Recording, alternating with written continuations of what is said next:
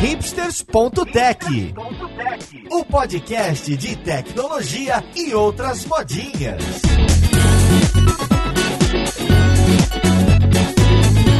Olá, caríssimo ouvinte, seja muito bem-vindo a mais um episódio do seu podcast favorito. Meu nome é Paulo Silveira e este aqui é o hipsters.tech. Hoje a gente vai conversar sobre a academia a indústria, isso é, o meio universitário de pesquisa e o chamado vulgo mercado de trabalho tradicional. Será que existe uma barreira aqui e pessoas que habitam o mundo da pesquisa, da universidade e da ciência totalmente desconexo de quem está no dia a dia de criar sistemas web, mobile, escrever back-end, front-end? Ou será que existe uma forma de trabalhar bem esses dois mundos e tá próximo e juntar essas duas coisas? Eu acho que existe, hein? Então vamos lá, podcast, com quem a gente vai conversar. antes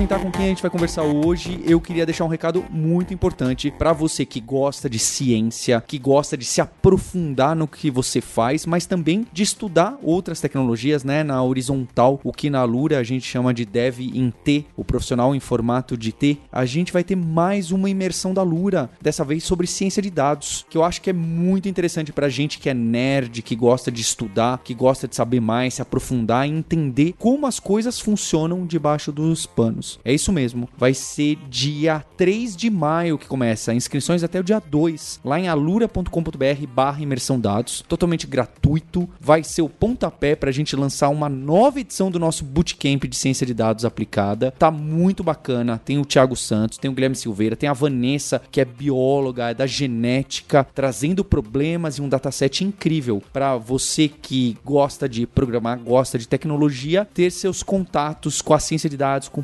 Python, com o Pandas, com Scikit-learn, com as bibliotecas para usar o Google Colab e você explorar esse dataset incrível que esses professores da Lura estão trazendo para você. Vai ser uma semana para você criar o seu portfólio no primeiro pontapé, o primeiro mergulho em ciência de dados. É sempre um evento muito interessante, as imersões da Lura. Você deve estar acompanhando a gente no LinkedIn, no Instagram, aparece muita coisa. E essa é para quem já programa, quem já está em tecnologia ou quem já conhece bastante de BI, Excel avançado, vai aproveitar bastante o Python, a ciência de dados, um pouquinho de matemática, gráficos storytelling que a gente vai ver. Então, se você ama academia, ciência, também gosta de colocar a mão na massa, programação e coisas técnicas, a imersão dados tá ali para você ser esse profissional em T, esse deve em que a Alura tanto fala. Então, se inscreva em alura.com.br/barra imersão dados.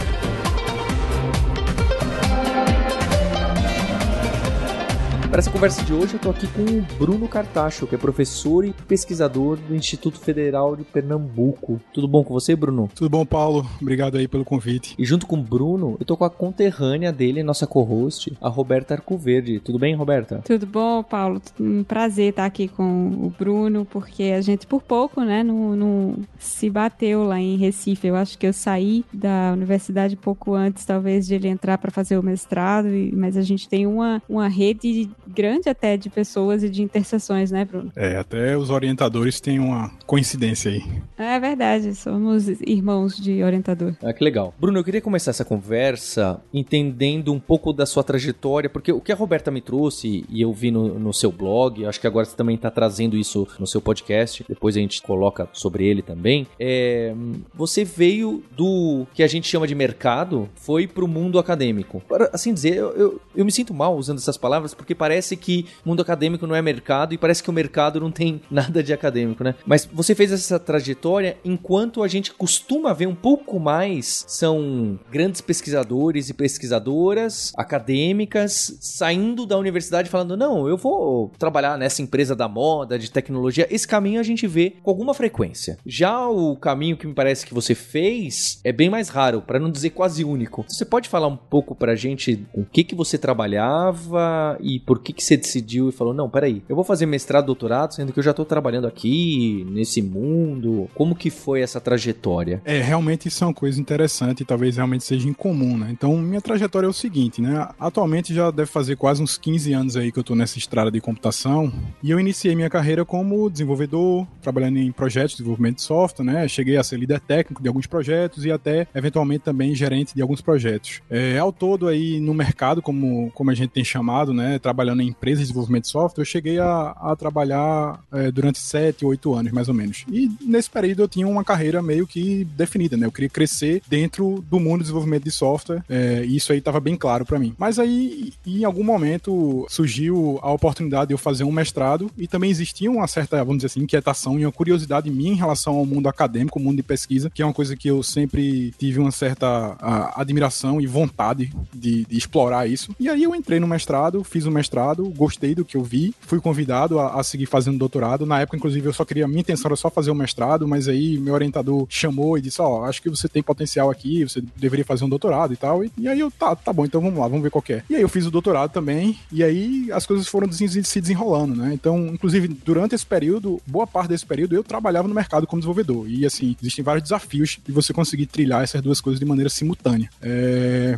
E aí chegou um ponto que, mais uma vez, por uma casualidade aí do destino, eu é, surgiu a oportunidade de eu, de eu entrar como professor lá do Instituto Federal de Pernambuco. E eu entrei e atualmente eu tô por lá. Mas assim, eu não me vejo como cara é, é, necessariamente acadêmico agora, né? Nesse momento eu estou acadêmico, nada impede que daqui a um tempo eu saia de lá e, e volte pro mercado. Então, inclusive, isso, eu acho que isso é uma das coisas legais de você ter essas duas experiências, né? Você consegue ter uh, várias possibilidades de atuar como profissional. Abre portas, vamos dizer assim, né?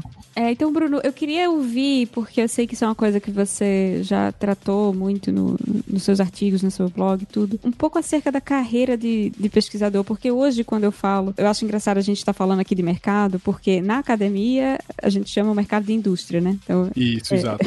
mas na, na indústria eu vejo muito esse questionamento, porque eu fiz mestrado também, né? E, e de vez em quando alguém me pergunta por que, que você fez mestrado e de que forma isso ajuda a sua carreira como desenvolvedor. E eu acho que isso é um ponto legal da gente conversar aqui também, né? Por como que as coisas que a gente exercita e aprende, as habilidades que a gente aprende na carreira acadêmica nos ajudam a atuar como engenheiras. Mas eu queria ouvir também, porque me parece que existe uma outra carreira aí, que é a carreira de pesquisa, né? Que, que é o que a gente, é o que você até fala, né? O mestrado, doutorado são um treinamento para você virar uma pessoa, um, um pesquisador, uma pesquisadora. Então, se você pudesse falar um pouquinho desses dois lados. Eu acho que tem vários ganhos em você ser do mercado, mas ainda assim ter a experiência de fazer um mestrado, um doutorado, né? Por exemplo, então o primeiro deles é claramente, já puxando um pouco do que eu já vinha falando, é você ampliar suas possibilidades de ação como profissional, né? A partir do momento que você tem lá um mestrado ou um doutorado, não só você consegue atuar no mercado como desenvolvedor de software, como gerente de projetos, produto, alguma coisa do tipo, como você também consegue atuar como professor ou como pesquisador, seja dentro de universidades, que é o que normalmente a gente imagina, mas também dentro de empresas que têm algum departamento de pesquisa e desenvolvimento, né? Aqui no Brasil ainda é menos, mas já existem empresas que têm esse tipo de posição. E se você amplia seu mercado para o exterior, tem muito mais empresas que são convidativas a pessoas que têm doutorado, por exemplo, né? E que sabem fazer pesquisa e que querem fazer pesquisa aplicada dentro da empresa. Então você já aumenta a sua possibilidade de ação. Isso é um ganho que é bem interessante, né? Existem várias outras coisas também, assim, né? A questão da dinâmica, como funciona a academia, né? Então a forma como funciona a academia é um pouco diferente da forma como funciona a indústria ou o mercado e faz com que a gente se exponha a experiências que a gente dificilmente vai ter no mercado. Então, a, você aprender a lidar com rejeição, por exemplo. Uma coisa que eu parei, parei um momento assim e vi, cara, eu, eu, acho que eu nunca tive que lidar tanto com tanta rejeição como eu tenho que lidar na academia, se comparado à época que eu era do, da, na indústria, né, no mercado. Porque é, quando você faz pesquisa, basicamente o fluxo é o quê, né? Você tem uma ideia, você de alguma forma bota essa ideia à prova, tenta avaliar se essa ideia realmente faz sentido. É, você colhe esses resultados, você escreve um artigo para poder reportar os resultados da sua pesquisa. Esse artigo vai ser avaliado por pesquisadores, normalmente, inclusive, de várias partes do mundo, para poder verificar se aquele seu método, se aquele artigo está realmente redondo, se ele está robusto o suficiente para ser publicado. E se ele tiver, ele é aceito. Se ele não tiver, ele vai ser rejeitado. E principalmente quando você está no início da sua carreira, é muito normal que seja rejeitado. Então você recebe muitos rejects, né? Muitos rejeitados aí na sua cara e você tem que. Imagina só, você está trabalhando lá num artigo, numa pesquisa que demorou 3, 4, 5, 6 meses, um ano às vezes, e o resultado dela é o cara simplesmente dizer assim: então, tá rejeitado isso aqui.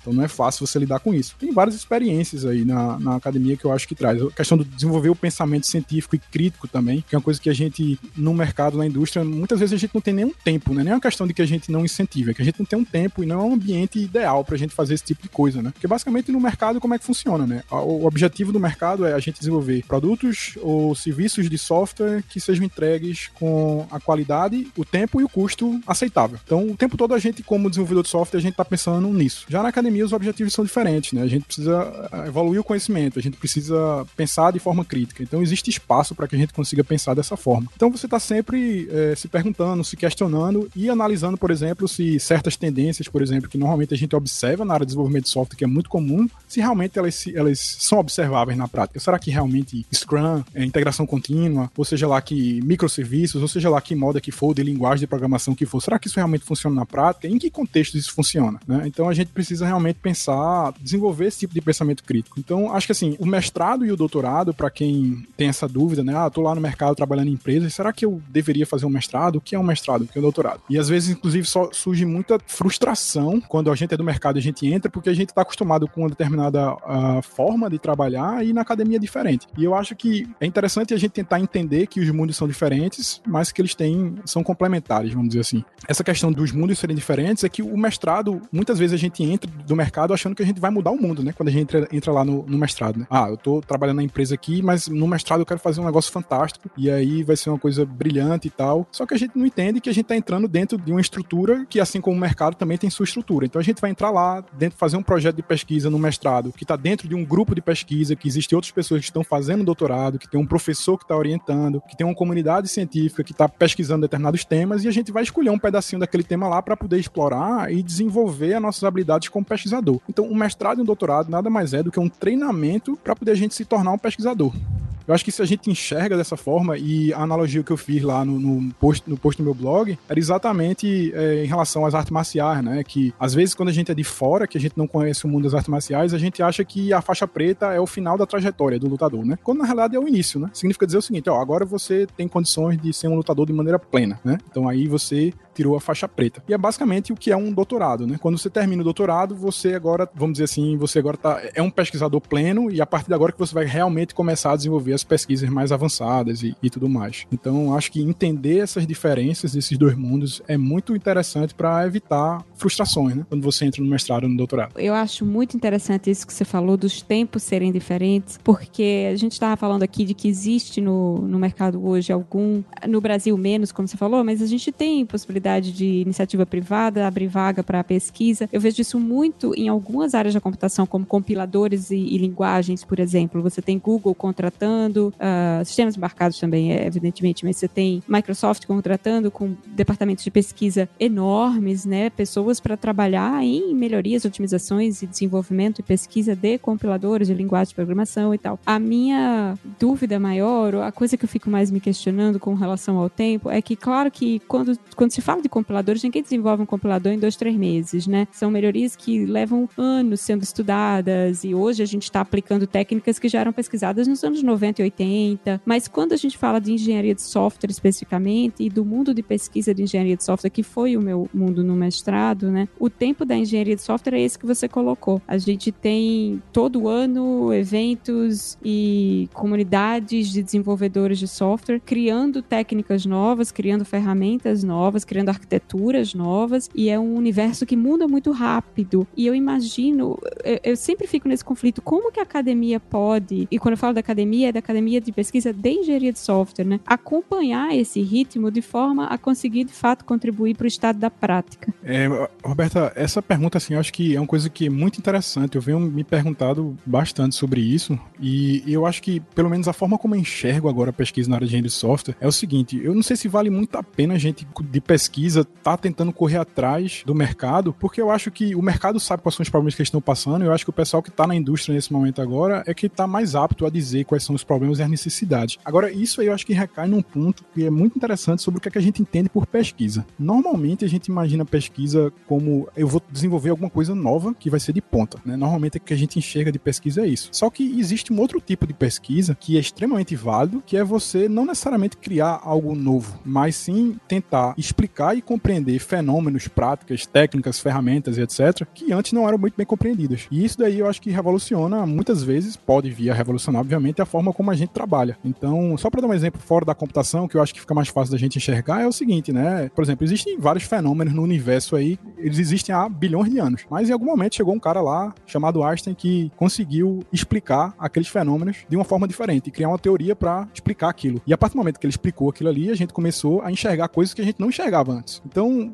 basicamente, o que eu acho que a gente consegue fazer na pesquisa na área de desenvolvimento e engenharia de software é observar esses fenômenos que surgem é, na prática de desenvolvimento de software, os métodos, as metodologias, as linguagens que surgem e observar elas de maneira profunda, criar teorias, criar explicações aprofundadas e analisar elas em vários contextos para mostrar, ó, será que essa tendência, será que essa moda, por exemplo, ela realmente tem sentido, ela entrega o que de fato ela diz que entrega? Então, muitas vezes a gente usa, por exemplo, teve uma pesquisa que acho que no ano passado eu publiquei junto com um conjunto de pesquisadores que a gente analisou um fenômeno que é, é chamado de Continuous Integration Theater, né, como se fosse o teatro da integração contínua, que é você basicamente diz que adota princípio de integração contínua, aí quando a gente foi analisar vários projetos open source no GitHub que utilizavam ferramentas de típicas de integração contínua, né, Circle, CI, é, Travis e tudo mais, a gente via que vários projetos utilizavam, mas quando a gente ia ver, eles tinham essa ferramenta implementada no projeto, no pipeline de deploy deles, mas não aderiam a várias práticas que eram ditas como fundamentais na integração contínua, né? Como, por exemplo, você ter commits frequentes, você ter é, vários testes de cobertura é, cobrindo, ter uma cobertura boa do código, é, você não deixar o build quebrado por muito tempo, enfim. E aí, quando a gente via, vai analisar isso daí, a gente via que o cara tava lá rodando, a equipe ou a pessoa tava lá rodando é, essas ferramentas, mas não aderia às práticas. A gente chegou a essa conclusão nessa pesquisa, por exemplo. Então, assim, existem várias pesquisas que eu acho que a gente consegue fazer nesse sentido, de explicar fenômenos, práticas, linguagens, ferramentas,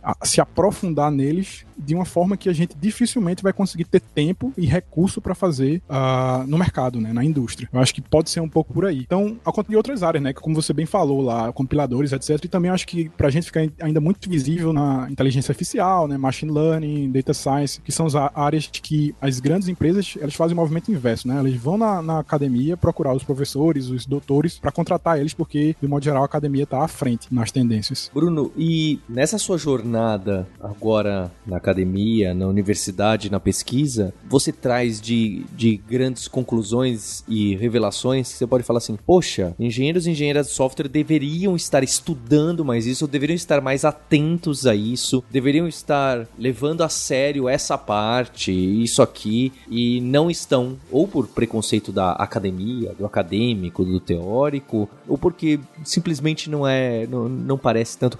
Eu, eu, eu queria seguir a carreira acadêmica, tá, Bruno? Quando eu estudei ciência da computação, mestrado, etc. E quando eu me vi no mercado, eu, eu percebia que quem não fez essa trajetória e foi direto pro mercado e tava no. ouvido do ensino técnico, tava, na verdade, mais preparado que eu pro trabalho do dia a dia, que é criar sistemas que não são. não é para uma usina nuclear, é para se criar um. Eu, eu, vou usar pejorativamente um sisteminha, não é? Então por quê? Porque já tinha prática e tinha repetido mais vezes do que eu. Só que se alguma coisa encrencasse um pouco, aparecesse algum detalhe, eu tinha algumas vantagens. Então isso eu tô falando pessoas com 20 anos ou recém-saídas da faculdade ou que algumas que tiveram 3 anos já de experiência. Então eu tô falando nesse momento. Então eu acho que tinha, eu tinha essa vantagem. E o que que você enxerga desses pontos que poderiam ser para as pessoas que não seguiram a carreira acadêmica, talvez nem tenham feito a faculdade. Fala, olha, isso aqui, aquele outro ponto, é interessante você abrir a sua cabeça e encarar isso aqui? Uh, eu acho, Paulo, que tem,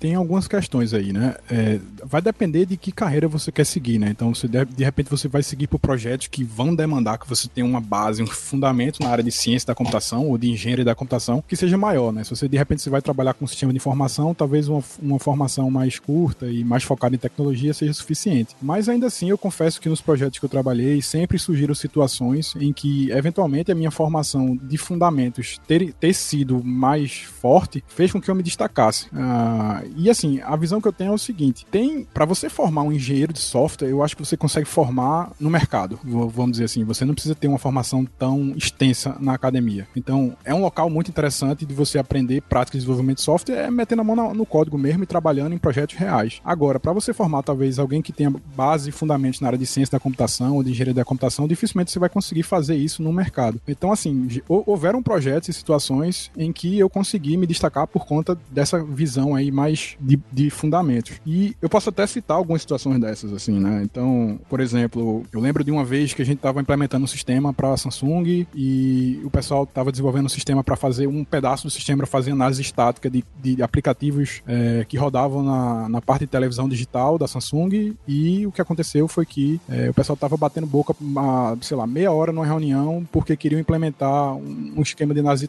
estática que permitisse com que você detectasse se o programa ia travar ou não. E eu me lembro que quando eu entrei na reunião lá, o pessoal, vocês estão descobrindo, estão discutindo o problema da parada, esse problema de cedibilidade, é um problema que já está aprovado matematicamente há muito tempo nos fundamentos da computação que não tem como ser feito. A gente pode usar algumas heurísticas para resolver isso aqui, mas a gente não vai conseguir criar um programa que decida que outro programa vai parar. E aí o pessoal ficou meio, pá, e agora? né? Aí coisa meio assim, né? Eu disse, ah, tá, aí beleza, vamos, vamos tentar pensar outros caminhos aqui, o que, é que a gente consegue resolver com isso. E assim, eu já parei pra, assim, me peguei pensando em, em, outras situações, e houveram outras situações de, sei lá, é, pedaços do sistema que tinham alguma lógica mais algorítmica e que estavam com problema de performance, e eu tive que pensar em termos de Big O, por exemplo, notação de O grande, né? Coisas que a gente vê na parte de teoria da computação. Né? E aí jogaram para mim porque muitas vezes o pessoal que estava na equipe não tinha esse conhecimento. E a sensação que eu tive é que essa lacuna que eventualmente essa formação acadêmica, mais acadêmica me deu, eu consegui é, me recuperar, vamos dizer assim, na, no mercado rapidamente. Então, entrei no mercado, entrei no projeto, rapidamente eu consegui pegar essas questões mais de tecnologia, de linguagem, de framework, a gente pega rápido, né? Agora, esses fundamentos da computação que vão gerar esse diferencial, é difícil você lá no corre-corre do dia a dia, dos prazos apertados, você conseguir dominar isso. É, eu tenho vários colegas de, de equipe, de empresa que não, não têm sequer graduação e são excelentes engenheiros engenheiros, né, excelentes programadores. Eu acho que a gente já falou sobre isso algumas vezes aqui no Hipsters, inclusive, de que é que essa visão de que sem formação acadêmica é impossível ser um engenheiro competente, não é impossível, mas eu concordo plenamente com o que você falou, que adquirir determinados conhecimentos, especialmente esses, esses conhecimentos que não são aplicáveis diretamente no nosso dia a dia, né, tipo análise de complexidade de algoritmos, ou análise de gestão de memória, sistemas operacionais, coisas que ah, quem está fazendo desenvolvimento web, como é o meu caso, não vê no dia a dia, a gente não para para estudar essas coisas no nosso tempo livre, né? A gente para para ver qual é o novo framework JavaScript que saiu, porque é isso que eu vou precisar usar amanhã quando eu tiver que criar uma tela nova. Mas, por outro lado, existe uma. Eu não sei se é um despeito, Bruno, ou, ou, se é desinformação mesmo, mas uma coisa que me, me angustiava um, um pouco durante o mestrado era de que formas eu consigo unir esses universos porque eles dependem tanto um do outro, né? Eu, eu trabalhava especificamente com pesquisa de engenharia de software empírica, então era eu precisava estudar o estado da prática, mas a academia não estava nos eventos da indústria, né? Eu, se você vai para um QCon da vida ou para um TDC, que são os eventos onde o pessoal da indústria está palestrando sobre suas novas técnicas de engenharia, é raro ter participação, ou pelo menos na minha época era raro, não sei como está hoje, de do pessoal que estudava comigo, ou que fazia pesquisa comigo, que era parte do grupo de pesquisa, né? Até porque eu concordo contigo que são interesses diferentes. A academia está interessada em, em, coisas diferentes que a engenharia está interessada. Mas, por outro lado, também é muito raro para mim hoje ver colegas da indústria, programadores e programadoras, me dizendo: Nossa, eu li um artigo que foi publicado no SBS, sabe? Ou no ICSI do ano passado sobre isso aqui, que foi bem interessante. A gente ainda tem, infelizmente, poucos casos, né, onde esses mundos se encontram. Eu acho até na minha época o exemplo mais que todo mundo sempre usava, mais comum, era de REST, né? REST foi um projeto, um, uma tese de doutorado de um cara que descreveu protocolo e que virou uma febre na indústria, todo mundo imediatamente adotou e tal para fazer uh, sistema web e, e, serviços RESTful, etc. Foi imediatamente uma coisa que fez bastante sucesso. Mas a gente ainda parece estar só com esse exemplo, né? de que formas você acha que a gente podia fomentar a união desses universos, para que não seja só REST o nosso exemplo, sabe? E porque. não, porque, sério, tem um artigo que de vez em quando eu falo dele aqui no podcast, que é um artigo sobre uh, modularidade, encapsulamento do Parnas, que foi tão importante para mim durante a, a, minha formação de pesquisadora, mas também de engenheira. Eu, eu lembro dele constantemente quando eu estou fazendo decisões de, de design de objetos e tal. E eu fico sempre pensando como que a gente pode aproximar esses universos para que mais da indústria tenha esse conhecimento e para que mais da academia academia também perceba hoje onde estão os buracos, onde eles poderiam ajudar melhor a indústria. Sim, sim, eu acho que isso é um ponto importante. Eu acho que começa por isso que você falou mesmo. Eu acho que um ponto de, de dessas coisas se encontrarem um pouco mais, a academia e a pesquisa, é exatamente o aspecto de comunicação. A gente começar a se comunicar um pouco mais. E é isso que eu tenho tentado fazer, começado de um tempo para cá, né? Me aproximar até por conta dessa minha formação híbrida, vamos dizer assim, né? Eu tenho, eu sei na pele o que é trabalhar no mercado e na, na academia também. Então, acho que é interessante que surjam mais pessoas assim, e existem várias pessoas é, com essa formação também. Então, essa questão de é, conferências acadêmicas trazerem pessoas do mercado e o inverso também, TDC, QCon, etc, trazer pessoas da academia para discutir, para conversar e também bolar formas de traduzir o conhecimento que é feito na academia para que ele seja acessível de uma forma mais plausível assim para o mercado, né? Isso inclusive foi o mote do meu próprio doutorado, porque logo que eu entrei no, no mestrado, eu tive um contato com muita pesquisa, muito artigo científico e, e aí eu fiquei pensando, putz, tem muita coisa interessante aqui que eu gostaria de ter, de ter tido acesso quando eu estava enfrentando problema X, Y, Z lá no projeto, no mundo real, mas que é, de uma forma eu não tinha acesso a isso, eu não tinha, não sabia, não tinha treino para poder ler aquele negócio, porque a gente sabe que artigo científico normalmente é um conteúdo extremamente denso e tem muito conteúdo que muitas vezes não faz nem sentido pra gente que tá no mercado. Não quer dizer que não faz sentido, ele faz sentido do ponto de vista de formalidade científica, mas para quem tá querendo resolver um problema lá, ele não tá interessado naquilo. Então ele tem que saber como é que garimpa aquela informação, né? Meu doutorado foi muito no sentido exatamente de traduzir o conhecimento e fazer com que o conhecimento que a gente produz em engenharia de software empírica ele seja mais acessível para quem trabalha é, no mercado. E esse exemplo que tu usaste, David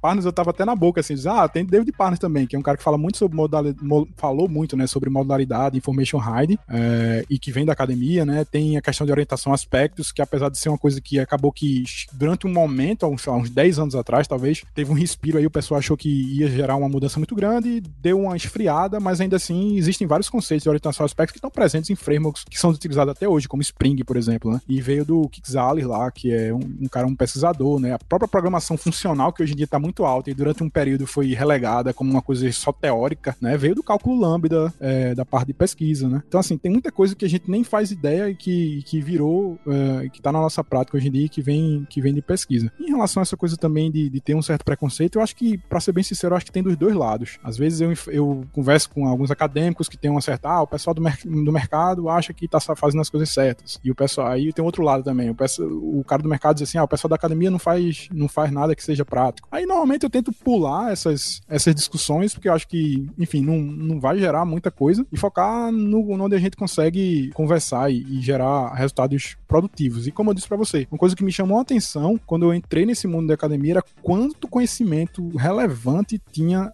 é, na, na, academia e que eu nunca tinha tido acesso. Eu nunca tinha parado para pensar, putz, vou ler um artigo científico sobre isso. Um dos resultados, inclusive, da nossa pesquisa que a gente fez com vários desenvolvedores é que é, mais de 60% deles, a gente apresentou várias pesquisas que eram feitas resumindo ele. Em vez de apresentar com um artigo científico, a gente apresentou um resumo bem simplificado da, da pesquisa. E mais de 60% deles acharam que aquelas pesquisas que estavam sendo feitas eram extremamente relevantes. Aí você, putz, então se a pesquisa é relevante, então talvez seja uma questão de comunicação, né? E de tradução do conhecimento. Então, eu acho que é muito por aí, comunicação. Aí você pegou um ponto que eu sempre tive dificuldade. Como que eu digo para os meus colegas aonde buscar essa informação? Porque hoje a gente tem um problema sério de paywall em artigo científico, né? Pelo menos se você não tiver uma assinatura da ACM, você não consegue ler ou pegar os arquivos, os artigos da ACM. Outro dia eu vi, de fato, alguém comentando de um artigo interessante também, que foi publicado no Wix, acho até que foi Maurício Nishi, agora eu não lembro. E aí eu tentei acessar e, surpresa, não só consigo ler o, o resumo, né? O abstract, porque para ler o artigo inteiro teria que pagar, enfim, é, é complicado pedir isso para o profissional da indústria, né? Quando principalmente na, existe,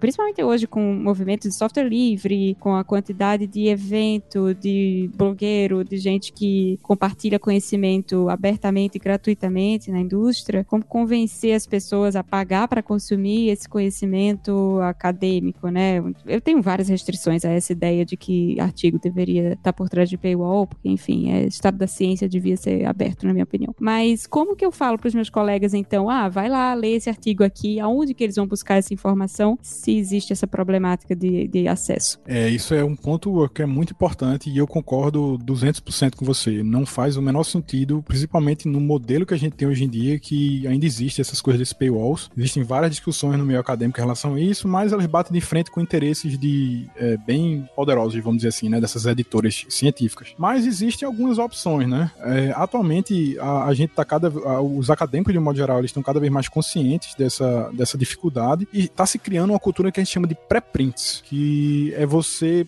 publicar o artigo numa versão que é quase igual àquela que vai ser publicada numa revista ou numa conferência. E aí existem repositórios abertos que você pode publicar esses preprints. É, existe desde uma rede social acadêmica que chama, ResearchGate, que muitas vezes você consegue colocar lá os preprints. Tem também o Archivex, se não me engano, que é da, acredito que seja da Universidade de Cornell, nos Estados Unidos, tem muitos preprints lá. E se você coloca no Google, normalmente, se tiver preprint no Archivex, ele já vai acusar. Tem alguns periódicos que também são abertos, mas essa questão questão do paywall é complicado. Então, existem os meios que não são 100% lícitos, mas os lícitos eu acho que são esses, assim, né? Através desses preprints, ou então uma coisa que também é possível, né? Você entrar em contato com os autores do artigo. Normalmente você consegue pelo menos ver o título, o abstract e os autores. E aí, e eventualmente o e-mail desses autores. E aí você consegue entrar em contato com os autores e pedir uma versão. Se você não achar um pré-print, você pode pedir uma versão aí intermediárias e, e muito provavelmente eles vão, vão mandar para você. Agora, eu concordo com você. É, é um processo que vai exigir um certo, um certo esforço, né? E para quem já não está acostumado a consumir esse tipo de, de, de conhecimento, já é um dificultador, né? É curioso, né, Bruno? Porque a gente fala de mercado e da academia, meio acadêmico, e na academia a gente fala indústria, né? A gente não fala o mercado fala academia e a academia fala indústria. Então as, pessoas, as coisas nem se começam a ter uns problemas até lá, lá atrás de vocabulário e de como se comunicar. Eu acho muito curioso. Dá um tilt para mim às vezes também, por conta disso, de, eu ter vindo do mercado e, e às vezes dá um, dá um nó na minha cabeça, porque eu acho que essa experiência de você ter experiência no mercado e na academia mais sólida, eu acho que dá uma. Você viu uma criatura meio híbrida, eu acho que é uma comparação que, apesar de eu nunca ter morado fora do Brasil, eu já tive uma experiência experiência de morar um período curto, mas não de morar anos a fio num país fora. E o que eu vejo algumas pessoas me relatar é uma experiência assim, né? Você vai morar fora do Brasil, depois de um certo tempo, você não se encontra mais encaixado é, no Brasil. Você volta pro Brasil e você se sente esquisito, você não se sente mais em casa, mas ao mesmo tempo você também não se sente em casa naquele país lá, porque tem algumas coisas que você sempre vai ter das suas raízes, né? Então você fica meio em conflito eterno. Então eu acho que até você trilhar essa carreira assim múltipla na academia e no mercado, você precisa conciliar esses conflitos internos também, que você, algumas vezes você vai olhar, putz, eu acho que esse problema daqui era eu resolver na lógica da academia. Ou então era melhor resolver usando a lógica do mercado, porque ficar perdendo tempo com metodologia, com não sei o que, com experimento para lá, não vai resolver e eu preciso resolver isso aqui dessa forma. Então, eu acho que é uma coisa que precisa, a gente precisa internamente, quem se propõe a ter esse tipo de trajetória, precisa internamente fazer. E mais uma vez, eu queria reforçar que eu, eu assim, sou um grande entusiasta dessa possibilidade da gente fazer mestrado doutorado, e eu acho que a gente devia fazer mais isso aqui no Brasil, porque se a gente for pensar direitinho, a gente fica pensando, putz, eu acho que mestrado dois anos, doutorado quatro anos, são mais seis anos eu fiado dentro da universidade. Mas se você for pensar hoje em dia, que a perspectiva de você eventualmente vir a se aposentar é com 60, 70 anos de idade, e você começa a sua carreira com 20, você tem uns 40, 50 anos pela sua frente. É, 6, 7, 8 anos a mais de você parou para fazer isso, mesmo que espaçadamente, não vai fazer uma grande diferença na sua vida, e eu acho que vai ampliar muito as tuas não só a tua visão, como objetivamente as tuas possibilidades de atuar como profissional.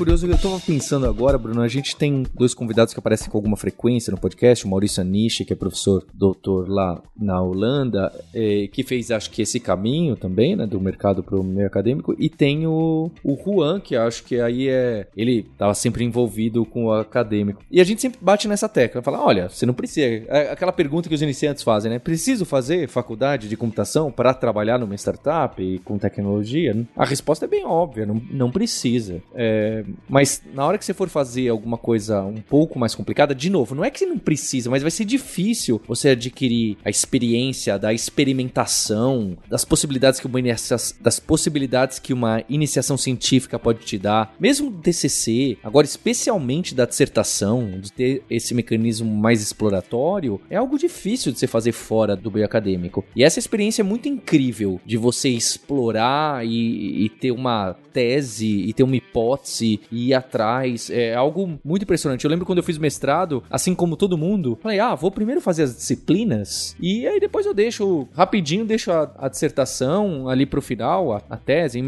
bem, dissertação no mestrado, porque aí rapidinho, aí quando chega na dissertação você fala, gente, ó, o mestrado era muito fácil até aqui, né? Porque esse momento, essa capacidade de se aplicar o método científico aí, de alguma forma, é algo que você não está acostumado. Você não tem problemas tão abertos para atacar no mercado de trabalho. O nosso trabalho como engenheiros e engenheiras de software é muito, na verdade, técnico, repetitivo, pouco criativo. A verdade é essa, eu sempre falo. É, a verdade é essa. São 5% do tempo que a gente tem. Não, peraí, olha, tive uma sacada e eu vou fazer assim, muito diferente, olha só. A maioria das vezes é, chega uma história pra gente ali e pedir um campo novo, né, Roberta? Pra gente colocar no sistema e tem que validar a data e ali no banco de dados gravar. Gente, eu entendo, tem gente que tem empregos muito mais que talvez sejam considerados mais interessantes, mas normalmente esses mais interessantes estão mais ligados com essas experiências que a gente julga a acadêmica. Eu acho que dá pra gente aprender a tratar uma unha encravada direto no, no ambiente de trabalho. Agora, um transplante no coração, sem você sentar, estudar, debater, ver, você ir direto na prática e praticar muitas vezes um transplante do coração, eu acho que é um pouco mais complicado de você. É muito fácil você cair numa situação que você vai se enroscar e, e, e pacientes serão perdidos e situações ficarão muito mais complicadas. Pode até acertar também, mas acho que o meio acadêmico traz sim um, um ambiente propício ao desenvolvimento de algumas skills que estão no livro, estão no livro, tá no vídeo no YouTube, tá, mas não é isso. É, é difícil de colocar, é uma experiência mesmo. Olha, Paulo, num universo em que muitas desenvolvedoras e desenvolvedores se referem a programar como artesanato, você falar que não é um processo criativo, você vai, você vai ser muito xingado. Então,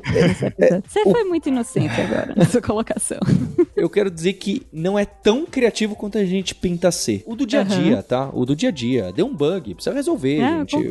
Não tem glamour. É verdade. Assim, eu confesso que chegou um certo momento na minha carreira no mercado que eu enxergava um pouco isso, principalmente porque eu passei por múltiplas linguagens de programação, inclusive na época que não era nem tão comum, porque hoje em dia a gente tá muito nessa coisa de multiparadigmas, programação poliglota, que talvez seja muito mais multiparadigma do que poliglota, mas na época que eu tava mais ativo no mercado, eu cheguei a passar por, sei lá, projetos em Java, é, desktop, web, em C Sharp, web e C no nível de kernel até, C++ embarcado. Então, assim, eu passei por muitos projetos diferentes e em algum momento eu comecei a achar o processo relativamente repetitivo, num nível mais abstrato, vamos dizer assim. E eu queria procurar algum tipo de desafio e de experiência diferente. Mas um ponto importante que você tocou é essa questão. Ninguém é obrigado, de fato, a ter uma formação acadêmica. Então, eu acho que isso é uma coisa que a gente desconstruiu e que é uma conquista importante, né? A gente não precisa necessariamente para trabalhar exigir que a pessoa tenha esse tipo de formação. Agora, você se permitir passar por essa experiência, eu acho que, para mim, pelo menos, o depoimento que eu posso dar pessoal em primeira pessoa é que foi extremamente válido ter esse. Assim como também foi extremamente válido, eu enxergo o fato de eu ter, ter tido essa experiência no mercado considerável antes de eu entrar na academia, né? Não ficar só lá,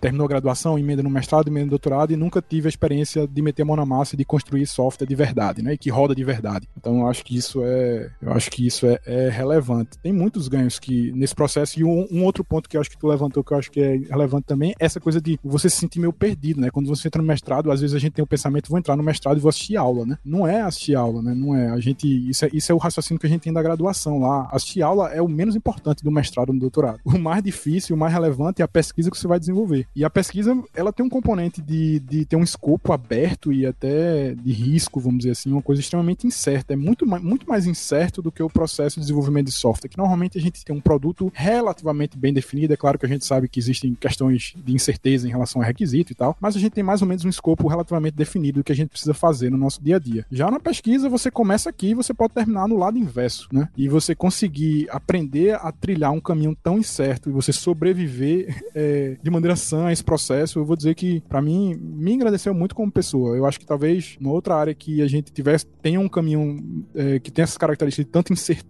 talvez seja, sei lá, empreendedorismo, ou então uma pessoa que trabalha com arte, alguma coisa assim, né? Mas essa experiência de você conseguir lidar com um domínio muito incerto, você vai conseguir ter na academia, principalmente no, no doutorado, assim. No mestrado também, mas no doutorado ainda mais ainda, que o pessoal te solta mesmo nos tubarões. Quando você terminar esse negócio aqui, você realmente tem que estar tá, é, preparado para tocar esse mundo de pesquisa. Eu acho que traz muita coisa de positivo. Olha aí, Roberto, o Bruno acabou de falar que mais próximo de artesão é o mestrado e o doutorado do que o trabalho do nosso, hein? Olha lá. eu não, eu não discordo, inclusive, porque, bom, pelo, no meu mestrado eu escrevi muito. Eu tive a sorte de ter um orientador muito produtivo que exigia praticamente, né, da maneira jeitinho dele, mas exigia que a gente escrevesse artigos desde o primeiro semestre. Então, na hora que chegou, quando chegou o momento de fechar minha dissertação, eu praticamente cada capítulo da minha dissertação era um artigo. Então, eu, o, o trabalho foi bem mais fácil. Mas escrever não é fácil, não, gente. Escrever, sim, é um trabalho que exige prática, criatividade e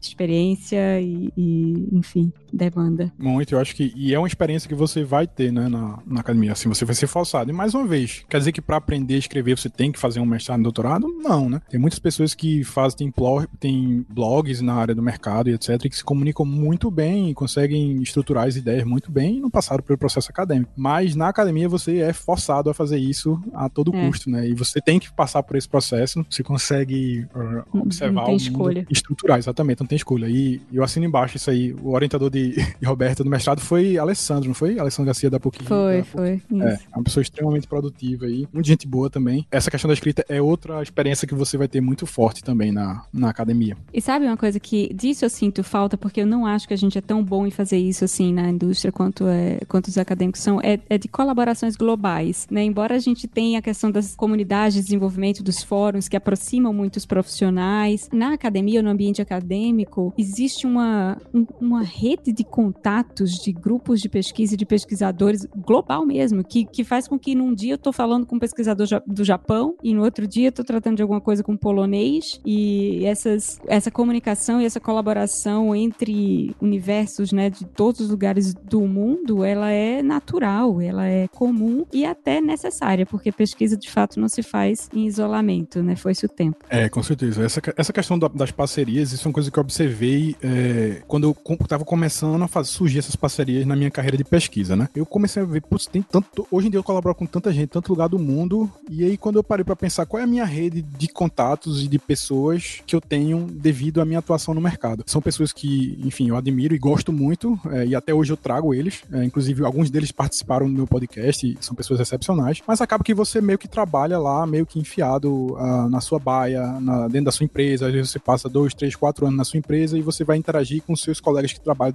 do lado, no máximo uma pessoa que trabalha remotamente aqui e acolá, ou um cliente novo que eventualmente venha a ter. Mas via de regra é isso daí, acaba que tua rede de contato fica muito local. Mesmo que você mude de país e vá trabalhar em outro lugar, sempre fica uma coisa muito localizada, né? Já na academia, principalmente lá no, pro final do doutorado, depois que você termina o doutorado, começa a surgir essas parcerias e eu tomei um susto quando, para escrever um dos posts no blog, eu tava pensando sobre isso. Que antes de eu entrar na academia, eu só tinha saído do Brasil uma única vez. E depois que eu passei pelo processo inteiro, de, até o término do doutorado, eu já tinha, eu parei, fui, fui pegar meu passaporte lá para olhar, para contar, e eu tinha passado por pelo menos 17 países, eu acho, em cinco continentes. Fui para China, para Nova Zelândia, para vários países da Europa, para o Canadá, para América do Sul. Vi que eu tinha artigos escritos, publicados e pesquisas em andamento com pesquisadores de universidades de vários lugares do mundo. Então, acho que isso, a, a, a, o meio acadêmico de pesquisa te dá essa perspectiva global. E aí, pensando do ponto de vista prático até, né? Eu acho que ele abre portas. Se, para quem, por exemplo, eventualmente pensa em trilhar uma carreira no exterior, mesmo na área de desenvolvimento de software, você tem uma rede dessas, vai facilitar muito a tua vida, até para tirar visto, por exemplo. Você é visto como um profissional que tem alta qualificação, né? Então facilita você tirar visto, é, você tem um mestrado ou um doutorado, esses contatos desses professores no exterior, que inclusive muitas vezes tem uma proximidade no mercado maior do que aqui no Brasil, eles podem te indicar, fazer um carta de recomendação para empresas e tudo mais. Então, assim, eu acho que é um benefício muito, muito legal essa questão, né? E até o meu próprio domínio do inglês, né? Eu sei que o inglês hoje em dia tá cada vez mais comum, mas assim, para mim o meu inglês era eu conseguia resolver tudo, eu conseguia ler as coisas, mas para você escrever artigo científico no nível da, da, das revistas de alto impacto internacional, o seu inglês precisa melhorar muito até você conseguir chegar lá. Eu apanhei muito até chegar nesse ponto. Para você estabelecer conversas relevantes com as pessoas de fora, etc., você vai ter que desenvolver muito seu inglês, né? Então é uma coisa que é mais uma daquelas experiências que você pode ter em outros locais, mas você passando por um processo desse, você obrigatoriamente vai ter que desenvolver isso. Pronto, Paulo, vamos ter que fazer doutorado. Agora acho que foi uma grande injeção de, de ânimo aí. Vamos, vamos, vamos. É, essa, essa terrível ideia e ideia errada já passou pela minha cabeça algumas vezes. É, eu acho que, que um, um, ponto é engraçado, né? Eu vou ficando político, ficando mais velho, vou ficando mais político, porque tem uma costura, né? Eu vejo uma costura acontecer quando a gente vai é, passando tempo ganhando mais experiência e que eu enxergo em alguns amigos meus que eu comecei a carreira ali na internet, nos fóruns e etc., que incríveis e que não tinham nada de, de faculdade, zero background acadêmico e que tinham esse olhar completamente crítico e preconceituoso. Hoje, hoje, com o passar do tempo, eu vejo que essas pessoas respeitam cada vez mais o meio acadêmico. É curioso, não é? é sai de um desprezo total aos 20 anos de idade, porque já trabalha, ou não sei exatamente quais motivos, e já talvez é melhor do que muita gente que vê do meio acadêmico. E vai passando o tempo, ela, por diversos motivos, experiência, a carreira dentro da empresa. É que tudo esse pessoal foi trabalhar nessas empresas, né? Fang, essas. É, Google, Facebook, Microsoft. Acho que viram também e falaram: nossa, olha, esse pessoal vem do meio acadêmico. Nossa, incrível o que, dá, o que ele faz, o que ela faz. Não sei exatamente quais motivos, mas eu vejo essas pessoas encarando com mais é, respeito e até vontade de encontrar o meio acadêmico. E também o contrário. O meio acadêmico, quem já tá há mais tempo e depois começou a se envolver com outras coisas, os professores mais das antigas, você vê eles olhando para indústria, né? Para o mercado de trabalho tradicional, por assim dizer, e também falando: "Poxa, que legal, deixa eu trazer isso para minha pesquisa, deixa eu conversar para entender". Eu tenho alguns professores que me buscam para perguntar, eu fico super honrado e até com vergonha, né? Ah, por que estão me perguntando isso, né? Eu que já tô completamente fora até do código, né? Então eu, eu vejo com bons olhos e com o futuro que essa, essa disputa e esse preconceito de, dos dois lados vem diminuindo, tá? Essa é a minha visão. Eu observo isso também, assim, dos dois lados. Na academia, principalmente o pessoal mais jovem, vamos dizer assim, na academia, que na academia o pessoal mais jovem é, sei lá, de 40 para baixo, né? Na, no mercado já é considerado mais velho. Isso até é uma temática interessante a se discutir, mas se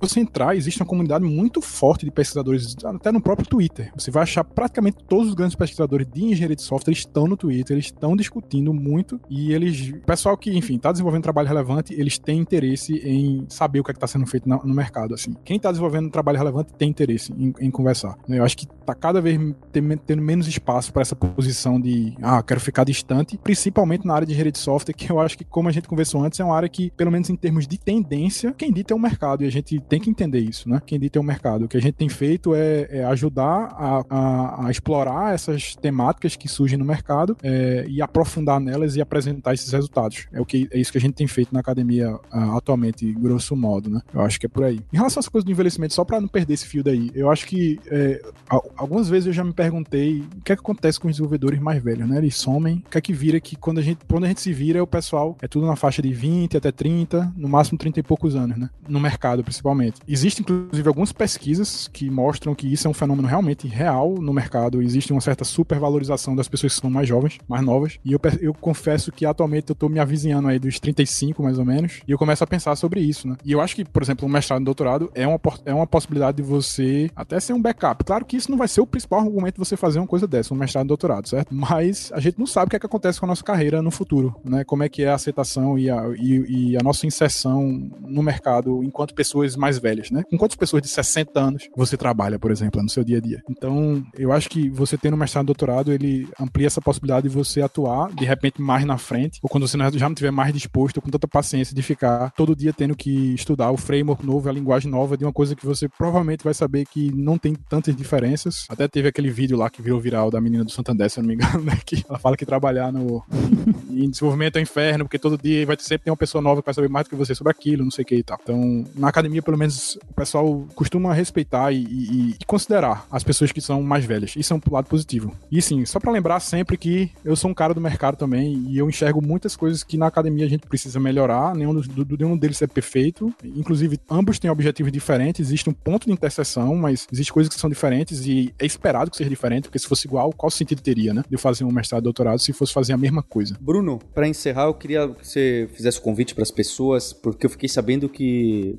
você já, já tem alguns episódios e que você tem o segundo melhor podcast de computação e tecnologia do Brasil. Eu queria que você deixasse aqui para o pessoal procurar no Spotify, o site. Bem, o, o podcast que a gente está começando, eu procuro exatamente tratar desse ponto, né? Trazer pessoas, convidar pessoas e conversar com pessoas que são do mercado e com pessoas que são da pesquisa, para que a gente consiga discutir numa linguagem que seja acessível acessível para os dois lados. O nome do podcast é o High Dev Podcast, H-I-D-E-V Podcast. Você encontra nos principais agregadores, no Anchor lá, no Spotify. E eu estou muito presente também no Twitter. Então eu tenho procurado conversar bastante com as pessoas, todas as pessoas que tiverem interessadas, que forem, principalmente pessoas que foram do mercado, tiverem dúvida ou quiserem fazer um mestrado ou um doutorado e quiserem trocar uma ideia sobre isso, é, eu tô lá e tô sempre procurando ajudar as pessoas nesse sentido. Sim, o Twitter é Bruno Cartacho. Com essa dicotomia aí do mundo do mercado de trabalho e o universo acadêmico, eu queria deixar também uma indicação, o podcast do Scuba.dev, que tá no seu Spotify, é, tá no seu agregador, se você procurar, que é um projeto que a gente lançou recentemente, onde o Gabs Ferreira, que trabalha aqui comigo, ele entrevista alunos e alunas que estudaram com a gente aqui na Lura, no grupo, que tem histórias de carreira muito interessantes. Tem pessoas com backgrounds completamente diferentes. Algumas pessoas vieram do mundo acadêmico, outras vieram da biologia, outras da arquitetura,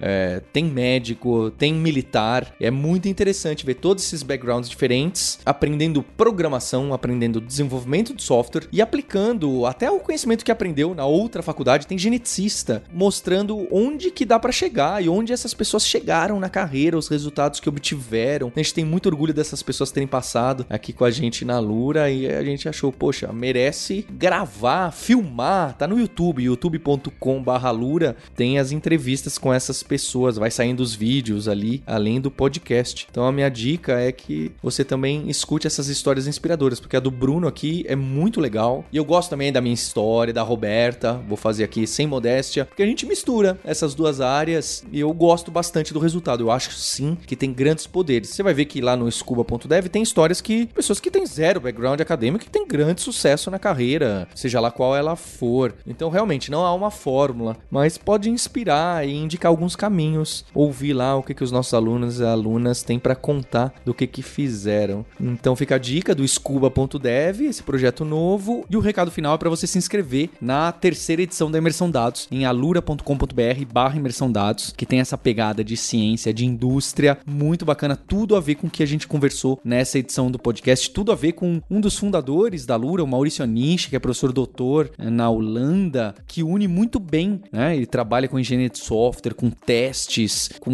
metodologias ágeis. Então, isso tá na nossa semente da Lura e você vai poder participar nessa imersão, nessa terceira edição de ciência de dados que a gente está fazendo totalmente gratuito. Chame seu amigo, sua amiga, que tá imperdível essa imersão que a gente vai fazer. E não se esqueça que a gente tem um compromisso na próxima terça-feira. Hipsters.abraços. Tchau.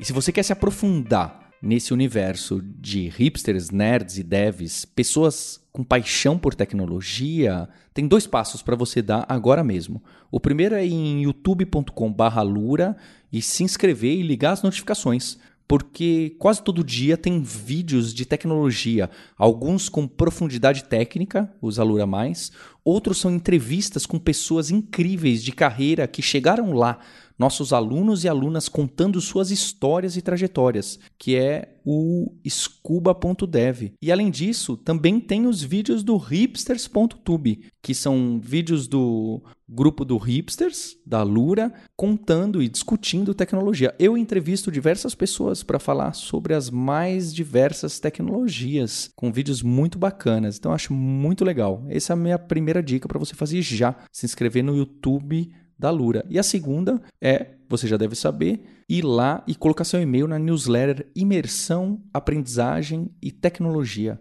São e-mails que eu mesmo pessoalmente escrevo toda semana, falando sobre o mercado, sobre o profissional em T, sobre especialista versus generalista, sobre ciência e sobre ser genuinamente interessado por aquilo que está por trás do que, que a gente usa algo bem de ciência, bem de nerd. Vai lá em alura.com.br barra imersão e se inscreva. Obrigado.